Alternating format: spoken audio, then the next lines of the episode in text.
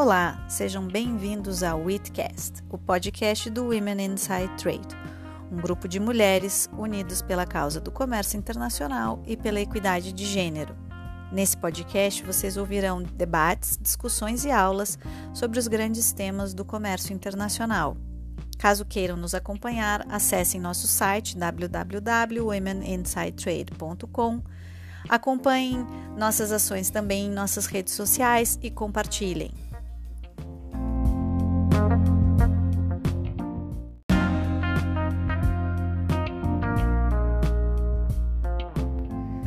No episódio de hoje, contamos com a Marília Maciel. Ela é head de comércio digital e políticas de internet da Diplo Foundation, com 15 anos de experiência na área de governança digital, em diversas questões relacionadas a comércio digital, segurança cibernética e inteligência artificial. Ela é doutoranda na Universidade de Bordeaux-Montanha, com foco na securitização da política comercial, e foi pesquisadora e coordenadora do Centro de Tecnologia e Sociedade da Fundação Getúlio Vargas, no Rio de Janeiro. No episódio de hoje, a gente vai seguir com a segunda parte do tema de comércio digital, hoje com um foco maior em metaverso e web 3.0. E hoje e temos novamente a Marília Maciel aqui conosco. Bem-vinda, Marília, de novo. O episódio passado teve muito conteúdo, mas esse tema é muito vasto e a gente ainda tem muito para saber sobre esse assunto. Obrigada a você, é um prazer retornar ao Edcast. E aí a gente vai para a primeira pergunta, então eu vou pedir para você dar uma explicada para a gente o que é o metaverso e a Web 3.0, como elas se interligam e qual, como é essa ligação com o comércio internacional. Eu acho que a primeira coisa que a gente precisa dizer é que tudo que a gente vai conversar aqui hoje, metaverso, Web 3.0, são tecnologias que ainda estão na infância do seu desenvolvimento. Então, muitas das coisas que a gente vai falar aqui é, passam por algum exercício de, alguma medida, um exercício de futurologia. Né? Talvez algumas coisas não se concretizem, mas acho que faz parte também, é uma conversa gostosa a gente imaginar futuros possíveis. O metaverso ele faz parte de um conjunto de tecnologias conhecidas como realidade estendida, ou em inglês Extended Reality, ou simplesmente XR, como algumas pessoas chamam. E elas estendem a realidade principalmente de duas maneiras. Ou elas criam uma fusão entre o mundo real e o mundo virtual, ou criam um estado de imersão total no mundo virtual. Então, esse mundo virtual passa a ser um espaço adicional da nossa existência, por assim dizer. É, duas tecnologias se encontram nesse cluster que a gente chama de realidade estendida. O primeiro é uma realidade aumentada. Na realidade aumentada, as informações, os objetos virtuais são sobrepostos ao mundo real. Essa experiência não me tira do mundo real, eu ainda enxergo tudo que está ao meu entorno, mas há um aprimoramento do mundo real com detalhes digitais, como imagens, textos, animações. Então, é possível acessar esse tipo de experiência, seja por meio de óculos de realidade aumentada, que são transparentes, então ainda consigo enxergar meu entorno, ou até por meio do meu smartphone. Não sei se vocês lembram daquele jogo que ficou muito famoso com os adolescentes, não faz muito tempo, Pokémon Go, em que eles olhavam ali para a tela do celular e caçavam os Pokémons é, que, que, se encontravam, por exemplo, numa praça pública ou dentro de uma loja, e eles iam aí atrás caçando Pokémon. Então, na realidade aumentada, os usuários não estão isolados do mundo real, eles ainda podem interagir com aquilo que está acontecendo na frente deles. A, realidade virtual, ela é diferente, porque os usuários estão totalmente imersos em um ambiente digital simulado. Então, para participar dessa experiência, os indivíduos precisam colocar óculos de realidade virtual para obter essa visão de 360 graus de um mundo artificial. E quando essa visão é de 360 graus, o nosso cérebro realmente ele é enganado por essa verossimilhança de realidade, é, criando uma sensação de que a gente realmente está em outro lugar. A indústria de jogos e, e de entretenimento foi a primeira a adotar essa tecnologia, mas a gente vê nas últimas, nos últimos anos que empresas de diversos setores, como saúde, construção, engenharia, até o setor militar também está adotando é, tecnologia de realidade virtual. Então, o metaverso faz parte desse segundo grupo, é uma realidade virtual. Mas o que, que é um metaverso? Né? O metaverso em si não é uma ideia nova. A expressão metaverso surgiu pela primeira vez num livro de ficção chamado Snow Crash, é escrito pelo, pelo, pelo Neil Stephenson, em 92. É, o livro se passa no século XXI e o contexto do mundo, nesse momento, é bem sombrio. de acordo com a história do livro. A economia global sofreu um colapso, os governos perderam seu poder totalmente e quem detém o controle sobre a sociedade são um punhado de grandes empresas. Então, o metaverso, nesse contexto, é uma realidade virtual que funciona como uma válvula de escape para a sociedade, onde as pessoas se conectam para escapar da realidade.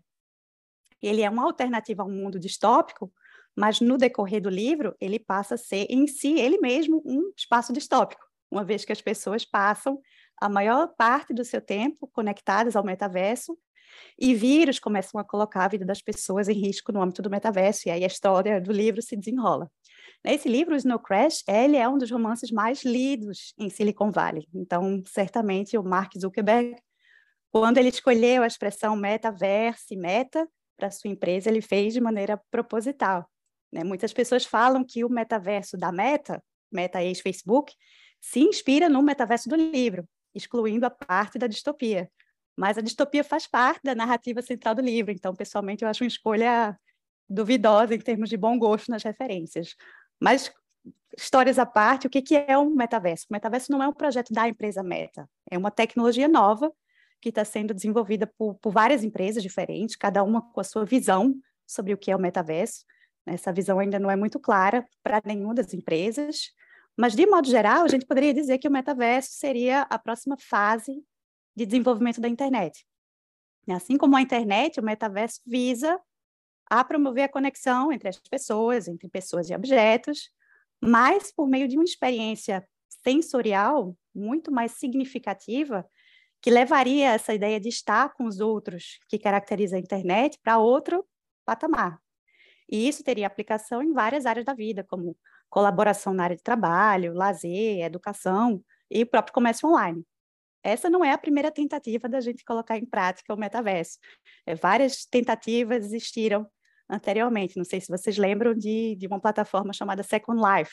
Né? O Second Life era um mundo virtual que fica famoso ali, acho que no começo dos anos 2000, que chegou a ter mais de 5 milhões de usuários. Né? Os usuários ou residentes do Second Life interagiam entre si por meio de avatares é, isso foi considerado na época um serviço avançado de rede social. É, os, av os avatares podiam andar pelo Second Life, explorar, conhecer outros moradores e até comprar mesmo, comercializar bens e serviços virtuais. No fundo, o Second Life ainda era uma experiência de 2D, porque as pessoas se conectavam e viam o Second Life ali naquela tela plana chapada do desktop. O metaverso é diferente porque ele leva essa ideia do Second Life para outro patamar pela sua imersividade, uma imersão, como a gente falou, 360 graus. E isso é possível porque, desde o lançamento do Second Life para cá, um conjunto de novas tecnologias se desenvolveu, tornando a possibilidade de algo complexo como o metaverso possível, como tecnologia 5G, processadores muito mais velozes, hardware que não existia, como os óculos de realidade virtual, é, sistemas de pagamento online descentralizados. Então, é importante perceber que as revoluções ou transformações tecnológicas como o metaverso sempre dependem de muitas outras inovações e invenções secundárias que vão se impulsionando ali umas às outras. E esse ponto da interdependência das tecnologias me dá o gancho para a gente falar um pouco de Web 3.0 ou Web 3.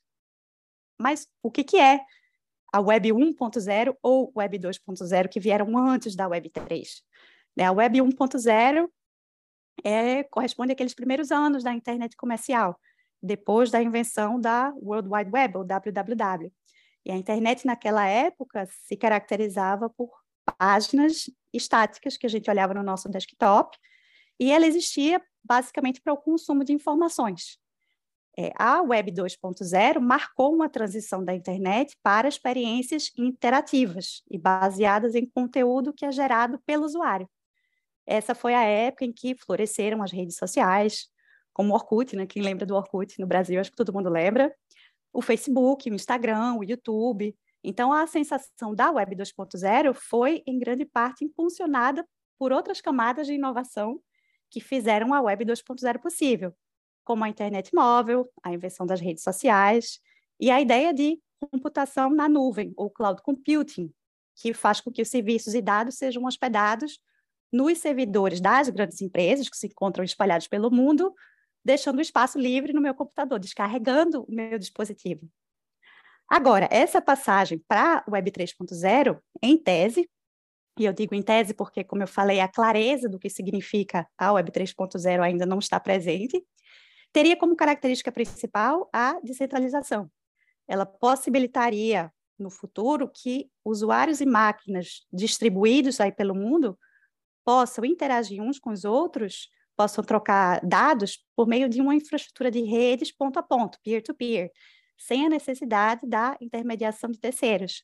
Então, a Web3 ela é construída em grande parte sobre uma nova camada de inovação tecnológica. O blockchain, é, a computação da, na ponta, né, que, que, que, se contrapõe à ideia de, de computação na nuvem, é, e traz, em parte, o processo, do, o processo de processamento de dados de volta para os nossos aparelhos e a intervenção da inteligência artificial. Então, do ponto de vista econômico, do ponto de vista do comércio, a Web3 faria com que as pessoas, as, as empresas, as máquinas sejam capazes de negociar valor, de trocar dados, de trabalhar junto com contrapartes globais que elas não necessariamente conhecem e não necessariamente confiam de maneira explícita. A confiança está no processo de transação seguro entre as partes, porque esse processo de transação ele é imutável, portanto muito difícil de ser forjado, baseado no registro da transação no bloco do blockchain. Então, talvez a evolução mais importante possibilitada pela Web3 seja a minimização da necessidade de confiança para que haja coordenação econômica em escala global. Isso aí é uma mudança super importante e, e sistêmica. Bom, o que é o Web3 tem a ver com metaverso? Esses são dois conceitos, como a gente viu, bem diferentes, mas que têm alguns pontos de contato. Né? Tecnologias que possibilitam a descentralização servem tanto ao Web3 como ao metaverso. Um exemplo disso é o blockchain. Então, essas tecnologias elas estão por trás do, da existência de criptomoedas, é, baseadas, como por exemplo no Bitcoin, no, no Ethereum, que possivelmente serão um meio de pagamento importante no metaverso. E essas tecnologias descentralizadas viabilizam chamados non-fungible tokens, ou, ou NFTs, que são objetos digitais únicos e exclusivos, e eles são únicos e exclusivos porque estão armazenados é, naquele bloco de confiança do blockchain. Então, a tecnologia por trás dos NFTs é, ela é responsável por transformar dados digitais, que, como a gente sabe, são facilmente copiáveis, em dados que são não copiáveis e únicos.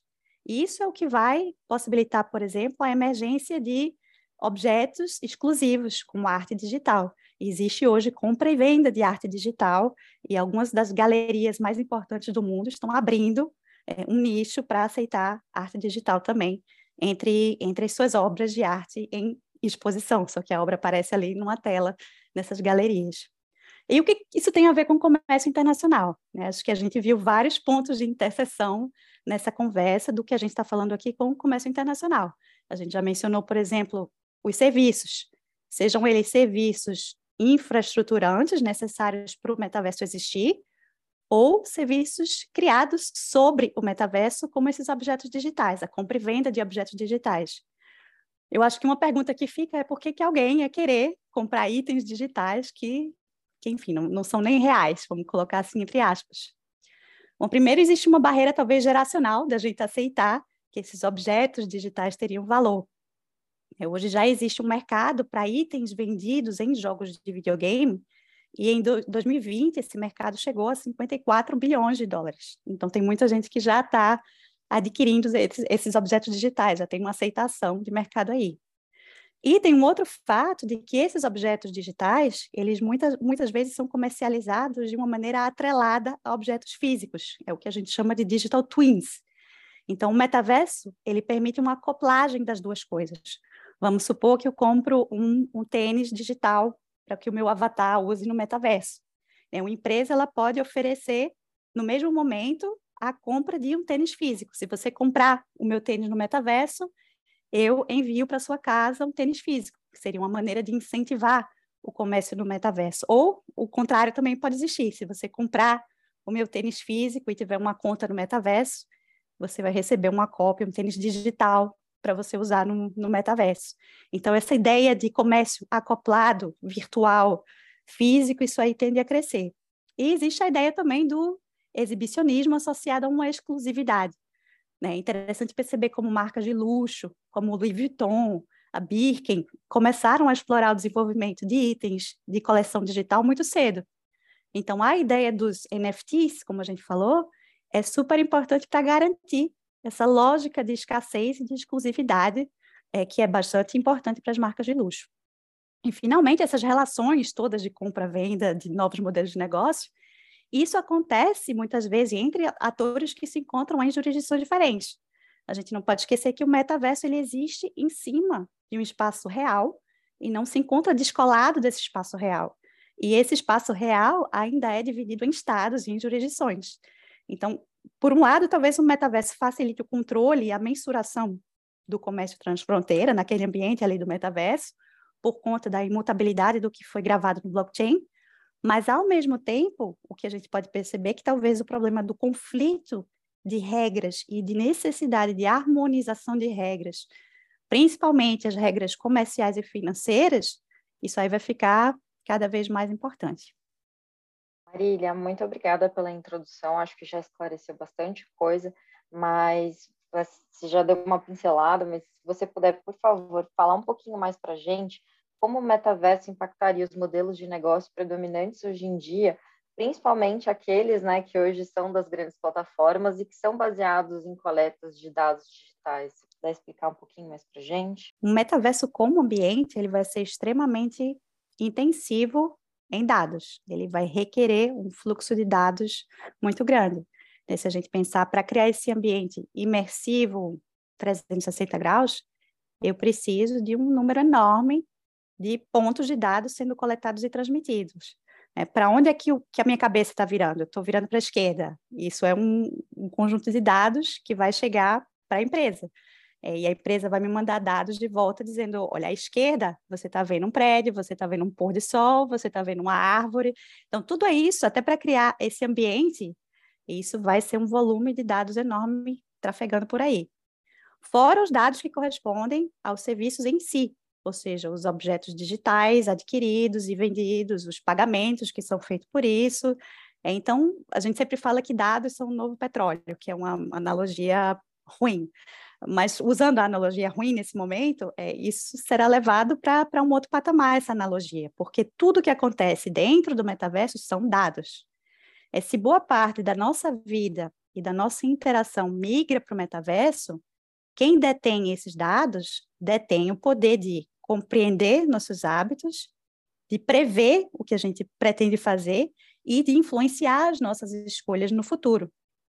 E nesse futuro é fácil vislumbrar que empresas de plataforma de internet, especialmente as mídias sociais que já possuem uma massa fiel de usuários devido àquela ideia de economias de escala, sejam pioneiras no espaço do metaverso ao transpor essa base de usuários do mundo físico, da rede social, para o metaverso. Né? Hoje em dia, eu não vejo um modelo de negócios baseado na monetização das preferências dos, dos usuários desaparecendo. É, o provedor do metaverso, seja ele qual for, vai continuar a controlar a relação dele com o usuário através dos termos de uso da plataforma, né? no caso, os termos de uso do metaverso. Que juridicamente esses termos de uso significam um contrato entre o usuário e a plataforma, e os termos de uso certamente vão incluir a possibilidade de coleta de dados para melhor experiência do usuário, ou, e no fundo vão possibilitar a publicidade direcionada, como a gente tem hoje no, no, modelo das redes sociais. Então, a venda de preferências dos usuários aos anunciantes de bens e serviços é um modelo que pode ser facilmente estendido ao metaverso. Eu não vejo incentivos para que as empresas deixem de explorar esse modelo. Pelo contrário, acho que talvez dois pontos adicionais possam tornar a coleta de dados pessoais ainda mais importante no âmbito do metaverso. Né? O primeiro seria uma pressão para ferir a responsabilidade civil por questões acontecidas no metaverso, que pode ser ainda mais forte do que a gente vê hoje no ambiente das, das mídias sociais por diferentes motivos.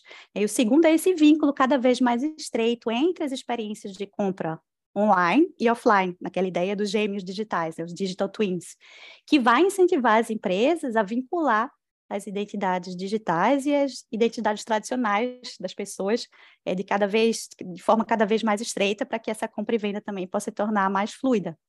Então, sob um prisma um pouco mais positivo, talvez, é, pensando aí na, na concorrência, talvez se a gente olhar é, para as camadas rodando acima do metaverso, o cenário possa ser um pouco mais diferente, um pouco mais animador. Talvez a gente possa ver é, uma oportunidade para novos atores na economia criativa, por exemplo, como designers, desenvolvedores de jogos, provedores de comércio eletrônico, é, aqueles envolvidos na negociação de ativos digitais. Então, eu acredito que novos modelos de negócio, novas é, carreiras talvez tendam a surgir acima do metaverso. É, mas é só preciso lembrar que esses provedores de serviço precisarão também, eles mesmos, se adequar aos termos de uso de cada metaverso em que eles desejarem operar. Então, acho que a gente ainda pode esperar que, até certo ponto, a lógica de controle, de gatekeeping, que a gente tem visto acontecer por parte das plataformas de internet, possa continuar a existir por meio de acordos contratuais, seja com usuários, seja com empresas no âmbito do metaverso também. Marília, muito legal esse último ponto que você tocou, né, sobre a possibilidade de outras empresas entrarem nesse mercado, porque é uma ainda o mercado tecnológico, digital, ainda ele é muito visto pelas big techs, né? A visão que se tem é, de fora é que ele é bastante dominado por algumas empresas muito grandes. E aí eu gostaria de, de perguntar para você e pedir que você explorasse um pouco mais esse ponto para trazer para a gente como o metaverso pode beneficiar essa, tanto essas grandes empresas, como pode trazer essas novas oportunidades para outros atores, né? Inclusive, você mencionou a dificuldade que eles podem ter de se adequar a esses ambientes, de, é, seguindo as regras que são, que são colocadas pelos fornecedores desses metaversos. Então, se você puder explorar um pouco mais esse ponto, eu acho que seria bastante interessante. O metaverso ele depende de um ecossistema de diferentes camadas para poder funcionar. Então, abaixo do metaverso, a gente tem a infraestrutura que a gente mencionou aqui de telecomunicações, de redes 4G, 5G, é, de soluções de interface humano-digital, por exemplo, wearables, os óculos de realidade virtual que a gente usa, é, as tecnologias que permitem a descentralização, como computação na borda, blockchain. Nesse nível de tecnologias que necessitam de um investimento de capital muito grande para acontecer, é possível que a gente veja né, as empresas que, que, que, estão na frente se consolidarem como, como líderes, como, como enfim, frontrunners nesse, nesse mercado.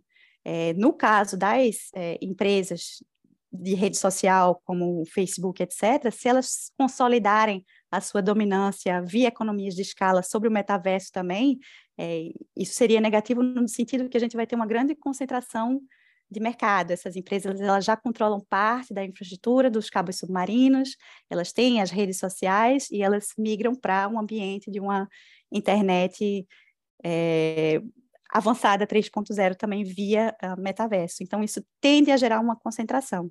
Mas o que a gente tem que pensar é que o metaverso ele se encaixa num panorama histórico muito mais profundo, né? Se a gente olhar e recuar, a gente vai ver que a gente está no meio de uma outra revolução industrial. A gente teve a primeira, ah, que foi mecânica, máquina a vapor e tudo que veio depois. A gente teve uma segunda, que foi elétrica.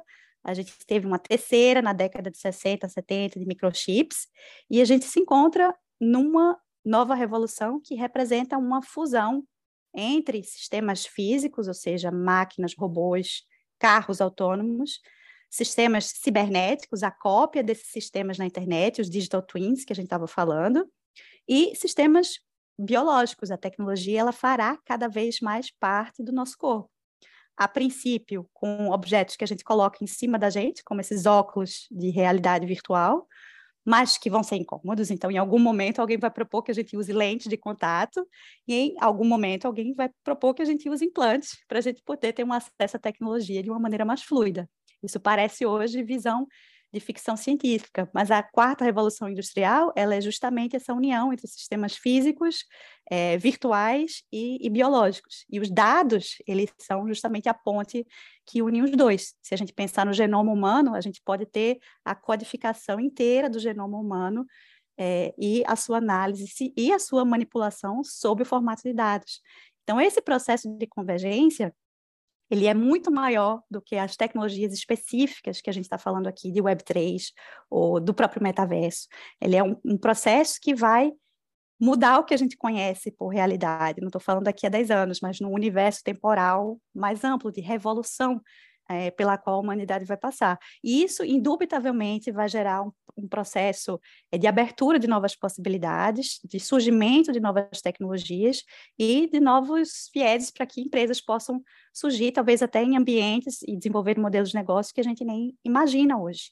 É, mas as empresas grandes de tecnologia, geralmente, elas também avançam no seu desenvolvimento tecnológico comprando empresas menores. Isso tem sido muito caso também é, no desenvolvimento do metaverso. As empresas não estão desenvolvendo o metaverso do zero. A Microsoft acabou de adquirir uma empresa de jogos online e vai usar esse ambiente online como um, um tijolo, um building block para desenvolver o seu espaço de metaverso.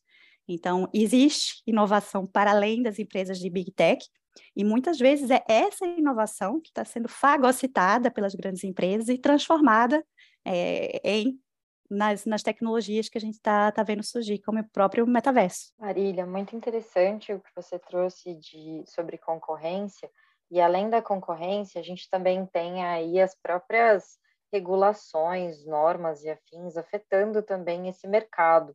Você já deu uma pincelada para a gente antes sobre a falta, como a harmonização de regras pode ser um empecilho eventualmente para isso. Você pode explicar um pouquinho mais para a gente como essas normas políticas e econômicas podem afetar o mercado e quais são os maiores desafios que você enxerga para esse novo universo digital? Esse movimento em direção ao metaverso, eu acho que uma das coisas que ele vai fazer é tornar insustentável essa lacuna que a gente tem hoje entre legislação de comércio internacional e a prática real do comércio. As nossas normas internacionais sobre comércio de serviços, elas não são atualizadas desde a aprovação do GATS. E a gente ainda está discutindo questões de base, como classificação de serviços. E jogos online, que é como se fosse um dos primórdios do, do metaverso, mostra como a gente ainda está pouco avançado nessa discussão. Se a gente olha para os jogos online, a gente não sabe se isso é um serviço computacional, se isso é um serviço audiovisual, se isso é um serviço de telecom de valor agregado, ou se não pertence a nenhuma dessas categorias de serviço e se é algo novo. E se a gente não consegue classificar com certeza, como é que a gente vai afirmar qual é o nível de compromisso de um país em relação à liberalização do comércio daquele serviço, no caso de jogos online? É, se jogos online for telecom, muitos países adotaram compromissos mais largos de liberalização. Se for audiovisual, os países não são, são, são ainda muito protetivos nessa área, não são muito liberais. É, então, isso transpondo para o metaverso, é, isso vai amplificar esse tipo de, de problema, sem dúvida, e acho que vai se tornar mais premente a gente pensar é como a gente vai atualizar a nossa regulamentação existente. Existe o problema da regulamentação que não existe. A gente não tem ainda uma estrutura de governança para fluxos de dados. É, o metaverso é extremamente intensivo em dados e gerador de dados, como a gente discutiu. É, e atualmente a gente tem uma proliferação de, de normas que, que são díspares, que não se casam, normas de localização de dados, tanto em países desenvolvidos como em países em desenvolvimento. A falta de regras comuns a respeito do fluxo de dados pode representar um obstáculo para a experiência totalmente interoperável e satisfatória do metaverso do ponto de vista do usuário entre jurisdições. Um outro ponto que a gente precisa pensar do ponto de vista da regulação é a confiança do consumidor. O, sucesso da ideia de confiar em mecanismos de consenso descentralizados, como é o caso da tecnologia blockchain, não depende apenas da tecnologia em si ser confiável, mas depende muito também da psicologia humana e das diferenças culturais. Como é que a gente vai enxergar essa tecnologia? É, a gente vai achar que ela é confiável ou não? É como é que a gente pode fomentar confiança? Como a gente pode garantir que os usuários sejam adequadamente cobertos por normas de proteção ao consumidor, por exemplo, e quais normas nesse ambiente que é tão poroso em, em relação a fronteiras. Como garantir que eles vão ter o direito ao devido processo legal respeitado, que eles poderão buscar reparação se as coisas derem errado. É, alguns anos atrás eu realizei um estudo sobre os termos de uso das plataformas de internet, das redes sociais que existem hoje, e é muito comum que essas plataformas incluam uma cláusula que afirma que a jurisdição, caso haja algum problema entre as partes, é a jurisdição dos tribunais dos Estados Unidos, ou seja, o usuário teria que ir pleitear junto a um tribunal americano se ele se sentir lesado, o que inviabiliza totalmente o exercício do, do direito individual se você não é um cidadão americano. Uma outra cláusula super comum é que o usuário declina de qualquer direito de iniciar uma ação coletiva contra essas empresas, quando ele aceita os termos de uso da, da plataforma. Eu acho isso super não aceitável já em redes sociais. Imagina isso no metaverso, considerando os riscos, incluindo os riscos econômicos, é, dos quais a gente está falando aqui. O que está em jogo é algo ainda muito maior. E, por fim, colocando esses desenvolvimentos todos em um contexto é, geopolítico, eu acho que os países eles vêm apresentando uma tendência de, de reafirmar sua soberania digital né, e tentar projetar é, leis não só para o cyberespaço, mas para uma aplicação extraterritorial também, como é o caso do, da Lei Geral de Proteção de Dados Europeia.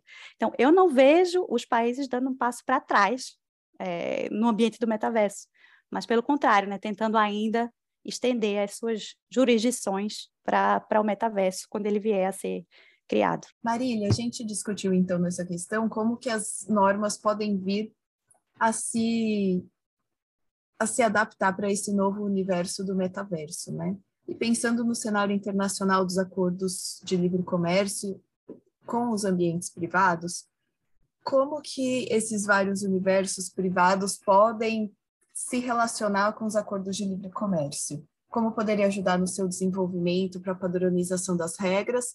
Ou você acha que isso é um objetivo que está sendo bastante utópico por parte dos países, enfim, nas negociações internacionais? Eu acho que a palavra que você usou é super importante, né? Padronização.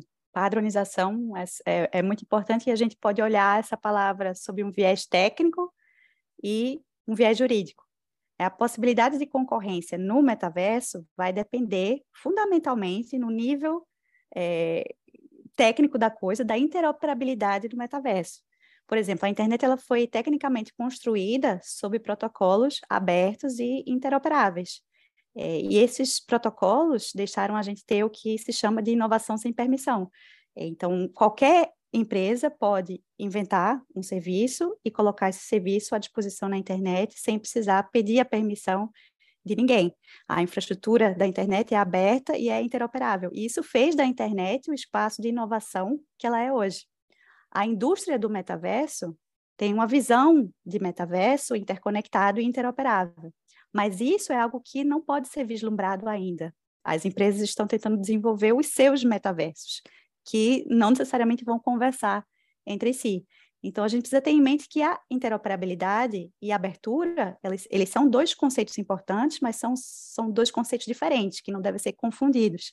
Né? Ainda que as empresas queiram gerar interoperabilidade no futuro, se a interoperabilidade acontece entre um pequeno grupo de atores dominantes, que vão continuar a ser dominantes entre eles, é, isso vai gerar um oligopólio. A abertura, na verdade, ela pressupõe as condições certas para que novos participantes possam entrar no mercado e competir. É, além disso, a interoperabilidade também é, deve ser vista de um modo holístico. Interoperabilidade não se trata apenas de protocolos, é, de movimentar valor econômico através dos diversos metaversos, mas trata também de como as pessoas e o corpo jurídico que essas pessoas recebem desde o seu nascimento, por meio da cidadania, por exemplo, é, se você nasceu cidadão brasileiro, você já nasceu protegido pela Lei Geral de Proteção de Dados, que se encontra em vigor no Brasil. Não importa onde você esteja. É, preciso a gente se perguntar como esse corpo jurídico vai viajar pelos diversos metaversos, como a gente pensar na interoperabilidade do ponto de vista jurídico. É, os acordos internacionais negociando comércio, eles têm um papel importante, mas um papel ainda reduzido na construção dessa interoperabilidade. Mas é verdade que vários temas que vão ser fundamentais para o desenvolvimento do metaverso estão sendo discutidos em acordo de livre comércio. Posso citar, por exemplo, a questão do fluxo de dados. É, vários acordos hoje incluem cláusulas é, que procuram limitar é, as barreiras para que os dados possam fluir livremente através de jurisdições, fazer com que essas barreiras sejam o minimamente necessário, mas que não, não criem barreiras desnecessárias ao comércio. Existem discussões uh, acontecendo tanto no âmbito da OMC como nos acordos de livre comércio também, a respeito do acesso ao código-fonte de computadores. Código-fonte são os programas de computador que os programadores, eh, os cientistas da, da computação escrevem para criar ambientes virtuais como, como metaverso. E a discussão que acontece dentro dos acordos de livre comércio é tentar limitar os casos em que os países podem demandar acesso ao código-fonte para tentar proteger o código-fonte do ponto de vista da propriedade intelectual. É, mas pensando que o metaverso vai ser esse ambiente onde toda a nossa vida vai se desenrolar no metaverso, até que ponto a gente também não tem que criar exceções em que, sim, é importante, nesse caso, a gente ter acesso ao código-fonte, para que a gente possa, por exemplo, pleitear certas coisas perante a justiça, para que a gente possa entender o que aconteceu numa determinada situação. É, e tem discussões também acontecendo sobre neutralidade de rede, que é um outro tema super importante para o metaverso, porque a gente, como discutiu antes, é, antes, essas empresas de tecnologia, como a Meta, elas hoje controlam todo o processo de, de, fluxo dos nossos dados na internet, desde a infraestrutura, porque elas controlam cabos submarinos, como as redes sociais, como o metaverso. E a neutralidade de rede garante que uma empresa não possa privilegiar o tráfego dos seus próprios produtos, criando uma situação de problema, de, de, de falta de, de, equidade em relação aos concorrentes. Então, se eh, os dados referentes ao metaverso oferecido por um concorrente está passando pelo cabo submarino eh, da meta, ela precisa tratar aqueles dados de maneira equânime, ela não pode privilegiar os dados eh, do seu próprio produto, do seu próprio metaverso. Então, tudo isso está sendo discutido dentro dos acordos de livre comércio. Então, isso vai criar um ambiente regulatório, caso esses acordos continuem a se desenvolver, é, que vai, em grande medida, afetar como não só o metaverso, mas outras tecnologias que se baseiam é, em dados e, em ambientes digitais vão se desenvolver também. A grande, o grande desafio é fazer com que esses acordos conversem. Né? Hoje, como a gente já discutiu é, em, em edições passadas do podcast, as negociações na OMC elas se encontram um pouco paralisada, a gente não sabe como é que vai evoluir isso. Então, o que a gente vê hoje são algumas bolhas regulatórias que têm emergido em alguns lugares do mundo, que sim, tratam desses temas, mas que ainda não necessariamente criam essa face, essa face de, de interconexão e de diálogo e de harmonização que se faz necessária. E Marília, além desse ambiente regulatório, outra preocupação também que tem invadido vários governos é, e várias pessoas também, a questão do mercado de trabalho.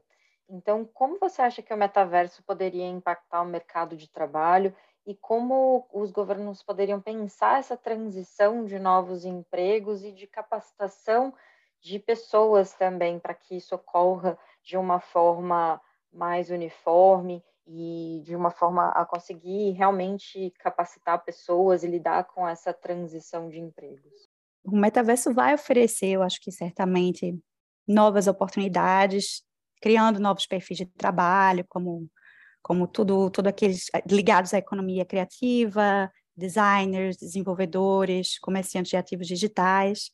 É, eu acho que tem alguns problemas aí que são, o primeiro deles talvez um, um problema mais amplo, que é o descolamento dos nossos sistemas educacionais com o mercado de trabalho é, que tem se desenvolvido, que se torna cada vez mais agudo. É extremamente raro hoje que alguém consiga se formar da sua formação universitária e dizer a si mesmo, ok, estou pronto para o mercado de trabalho. Geralmente a formação universitária ela é seguida de um esforço pessoal de aprimoramento, de especialização em certas áreas específicas para que você se torne competitivo no mercado de trabalho. E a cada salto tecnológico que a gente dá, esse gap com o sistema educacional, ele se torna mais agudo. E isso é algo que a gente precisa realmente pensar.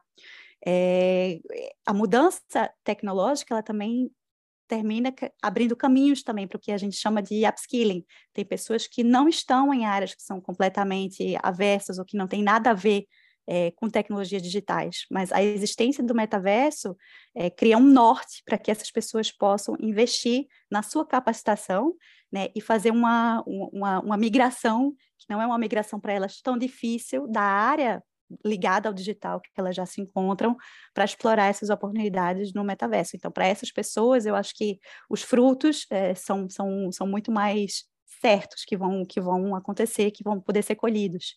É, e tem as pessoas que estão sendo, não só por conta do metaverso, mas por um processo de automação é, mais amplo na sociedade, que estão vendo seus empregos serem ameaçados, no sentido de deixar mesmo de. E são pessoas que muitas vezes trabalham em áreas que não têm muito a ver com o digital. Para elas, o salto para sair de onde elas estão, para explorar as oportunidades que o digital abre, é muito maior. Nesse ponto, a gente precisa de políticas públicas e, e de parcerias público-privadas, eu diria, para capacitar essas pessoas, porque nesse caso não é um, não é um upskilling, eu não estou tentando ter uma experiência a mais, um skill a mais, eu estou tentando realmente sair de uma área do conhecimento, de uma área técnica para outra. Então, isso demanda muito mais esforço e demanda mais tempo, demanda mais recurso, e realmente a gente precisa de um, de um suporte para isso. E isso é algo que a gente precisa discutir com seriedade. Existem ideias de que o metaverso também pode ter um impacto positivo no mercado de trabalho no que diz respeito de reforçar a igualdade. Em alguns argumentam que, que o metaverso poderia reduzir o preconceito de gênero, de, de raça, uma vez que a gente está se relacionando com avatares e que essas características se tornam muito mais fluidas num ambiente digital como esse. É, isso propiciaria um campo de atuação mais igualitário no mercado de trabalho, que eu acho uma ideia interessante, mas que a gente precisaria explorar e talvez até revisitar o que já foi produzido de conhecimento na época de outros metaversos, como Second Life e etc., sobre isso. É, e existe também a ideia de que o metaverso vem para ficar, porque, na verdade, houve recentemente uma transformação mais profunda nas nossas formas de produzir. Né? O, Covid alterou muito nossos métodos de trabalho. É difícil que a humanidade volte à quantidade de interação física que a gente tinha antes do Covid, porque os nossos hábitos foram alterados. A gente hoje talvez junte a questão sanitária há uma conscientização muito maior sobre a pegada de carbono que a gente gera com tanto deslocamento, é, com uma necessidade de reduzir custos dentro das empresas. Então, ao mesmo tempo, a, a gente se depara com o limite das tecnologias que existem para a gente fazer reuniões virtuais, como plataformas como o Zoom, por exemplo. Então, o metaverso pode vir a suprir essa necessidade da gente transformar a nossa produtividade e passar para um ambiente online, mas de uma forma um pouco mais qualitativa. Eu acho que é interessante porque a gente está num momento, talvez um momento pós-globalização, ou pelo menos um momento em que algumas pessoas estão eh, é, demonstrando uma reação contra a globalização muito forte. E dentro desse discurso, o metaverso está sendo apresentado como uma forma de promover a integração ao mercado global, apesar desse viés contrário à globalização, porque os nossos avatares podem se mover pelos metaversos é, sem muito esforço, sem a questão logística de ter que viajar, sem custos, então seria um espaço de liberdade. Mas enquanto isso, é, os próprios indivíduos, nós, a gente se encontra cada vez mais localizado e limitado na nossa experiência de conhecer esse mundo, né? seja por medidas sanitárias ou por medidas de barreira à imigração, que são cada vez mais duras. Então, eu espero que não seja para onde a gente está caminhando para um mundo onde, onde os nossos avatares são livres, mas na verdade nós é, não somos. É, então seria, seria um mundo talvez não muito bom de se viver. É, tem muitas análises para finalizar que falam que, que, o, que o Estado é, teria um papel menos importante no, no âmbito do metaverso. É, eu não acho que isso vai acontecer no ponto de vista da regulação do mercado de trabalho. É, o metaverso ele funciona, como a gente falou, ainda acima de um mundo real, com múltiplas jurisdições e regulamentações. Então, talvez as barreiras tarif não tarifárias que inibem o comércio de serviços hoje serão replicadas no metaverso. Algumas, algumas dessas barreiras não tarifárias têm uma razão de existir, como a certificação para realizar determinados tipos de trabalho, às vezes um requisito de presença física para prestação de determinados serviços. É, então, o conflito de leis pode ser mais acentuado. É, se a maior parte da interação econômica ocorrer em um ambiente, um espaço virtual, é, inclusive envolvendo regulação de conteúdo, de leis trabalhistas, é, talvez haja uma tentativa de aplicar fronteiras digitais para algumas dessas questões.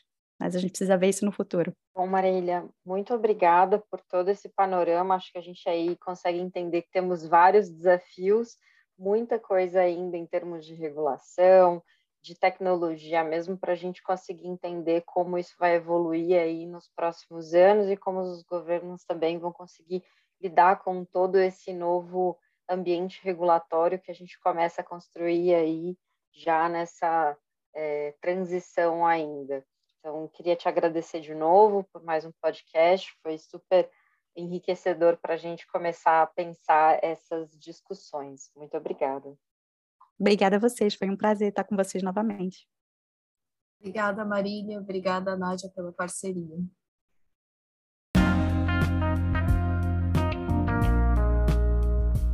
Esse foi mais um Witcast. Eu sou Marina Egídio de Carvalho, também faço parte do Woman Inside Trade e vou conduzir as conversas com nossos convidados em nosso podcast. Espero que vocês gostem e compartilhem.